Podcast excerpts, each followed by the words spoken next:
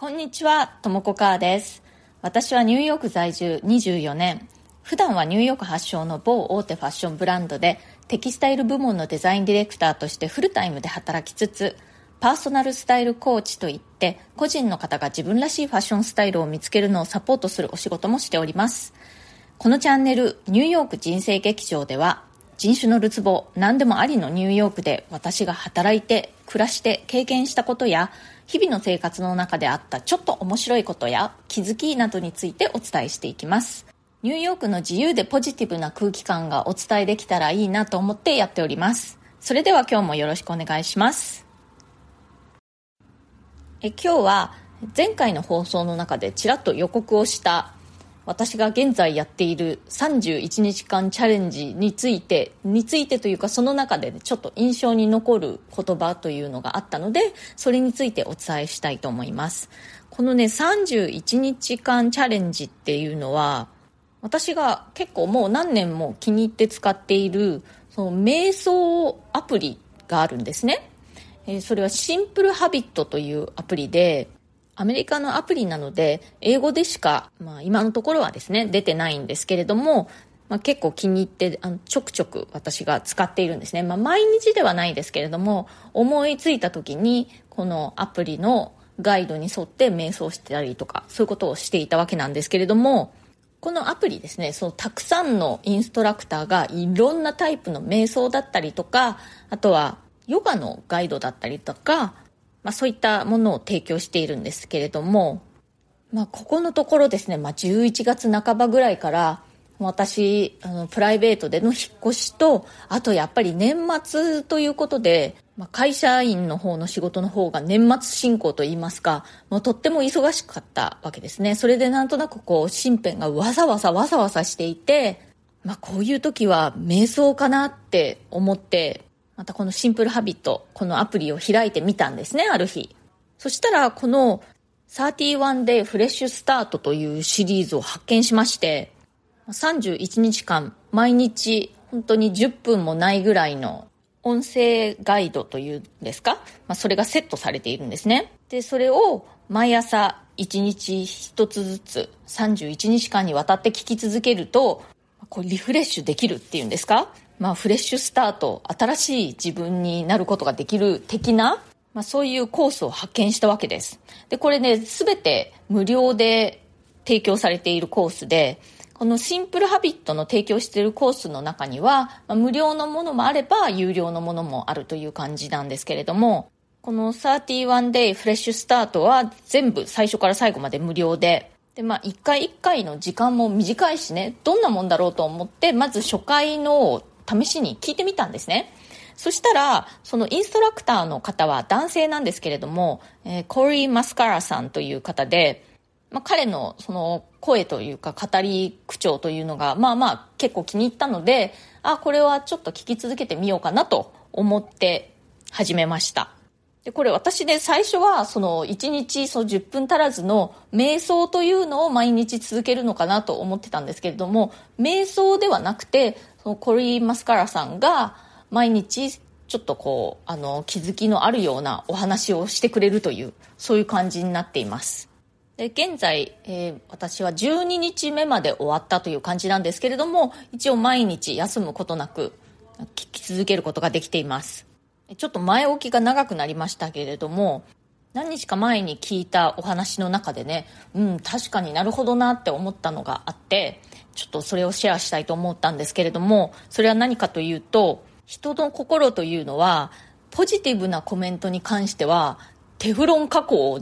になってしまって、で、あの、ネガティブなコメントに関しては、マジックテープ。英語で言うと、ベルクロって、あの、ベルクロですね。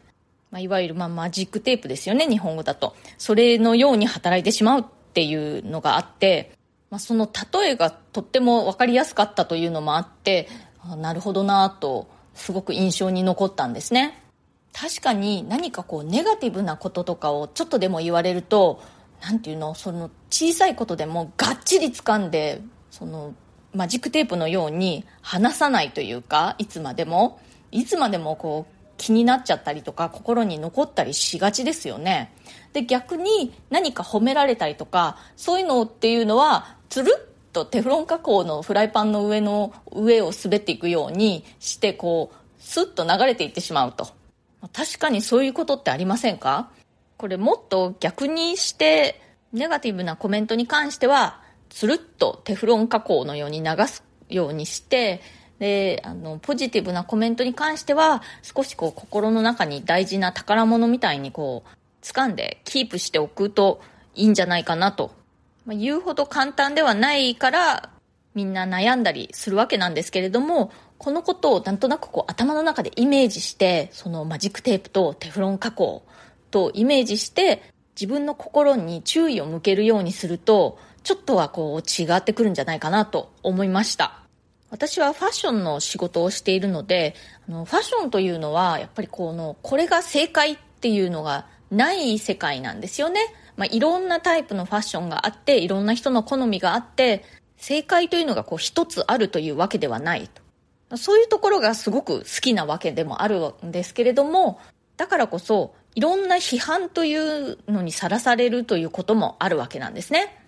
で、まあ、いろんな人がいて、いろんな人の感性とか感じ方があって、まあ、それでいいんだということは頭では分かっているんですけれども、やっぱりこう、批判的なコメントとかを聞くと、まあ、やっぱりいい感じはしないというかね、傷ついたり、ちょっとこう、揺らいだりというかね、これでいいのかなって思ったりするわけなんですけれども、よく考えてみると、それよりも、もっとたくさんの熱いポジティブなコメントというのももらってるわけなんですよね。でも本当にネガティブなコメントに関しては、心がマジックテープのようになって、こ、なかなかこう、さらっと流せないでいる、そういうことよくあるなと思いました。このベルクロ、ベルクロってまた言っちゃった、あのマジックテープとテフロン加工の例えで、こう意識化しやすくなったかなと思いました。ちょっと話が脇にそれますけれど、こういうベルクロとマジックテープみたいな感じで日本語、英語みたいになっている言葉ってたくさんあって、私もね、ニューヨークにも二十数年も住んじゃっているので、ついついやっぱり、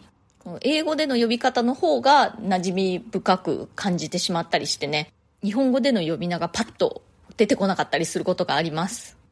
例えば、えー、日本語で言うビニール袋ですね。あれ英語ではというか、まあ、アメリカではプラスティックバッグっていうんですね。あの、プラスチックの袋って言うんですけれども、ついつい日本語を話してる時でも、まあ、プラスチックバッグとか言っちゃったりしてね、あのー、まあ、アメリカに住んでる方ならわかると思うんですけれども、日本の方には何のことかわかんないだろうなと、後から気づいたり、なんてこともあります。あとは日本語で言うホッチキスは stapler で、ついこれもまた stapler とか言っちゃいますね、日本語話してる時でも。私が二十数年前にニューヨークに引っ越してきたばっかりの頃ですね、もうすでにアメリカにとかニューヨークに長いこと住んでいる日本人の方々に会う機会があったんですけれども、そういう人たちが一様になんかちょっとおかしな日本語というか、英語混じりの日本語みたいなのをみんな話してたんですね。一体何なんだって当時は思っていましたけれども、だんだん自分もそんな感じになってきて、あれわざとじゃなくてそうなっちゃったんだなと、今ならわかります。日本語を話すときはできるだけまあ、特に日本に住んでいる日本の方に向けて話すときは、謎の英語混じりにならないように一応心がけているんですけれども、もし私の日本語でちょっと、ん？と思うことあったら、あの、多めに見てやってください。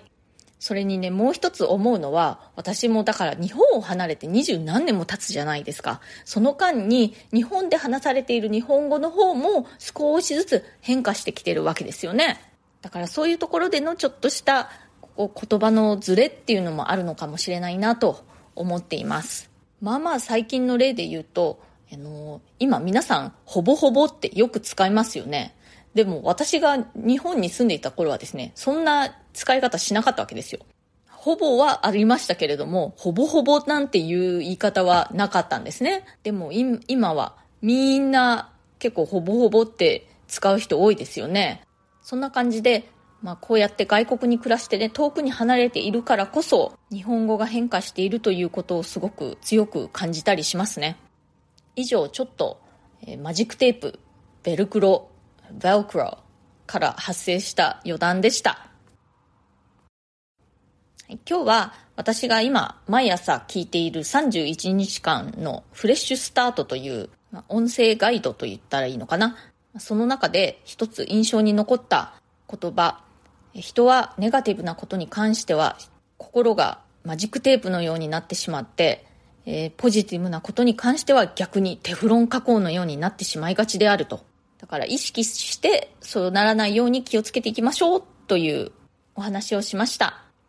今日の放送が気に入ってくださったら、それから私の話をまた聞いてみてもいいかなと思ってくださったらですね、ぜひチャンネルのフォローをよろしくお願いします。そうすると私が更新した時に通知が出るので、え、お聞き逃しがないかと思います。それから質問やリクエスト、えー、相談なども受け付けていますので、私のプロフィールのところに質問できるリンクを貼っていますので、そちらからでも OK ですし、またはコメント欄からでも OK ですので、ぜひ送ってください。ニューヨークのことやファッションのこと、海外で働くこと、海外で暮らすこと、キャリアに関すること、まあ、キャリアチェンジとかですね。その他、まあ、人生劇場ですので、人生に関する何でも OK ですよ。あとはそんなに大げさな話でなくてもね、まあ、些細なことでもなんかちょっと聞いてみたいなと思ったことあれば、ぜひ送ってください。あの匿名でも OK ですよ。今日も最後まで聞いてくださってありがとうございました。それではまた次回、ともこかーでした。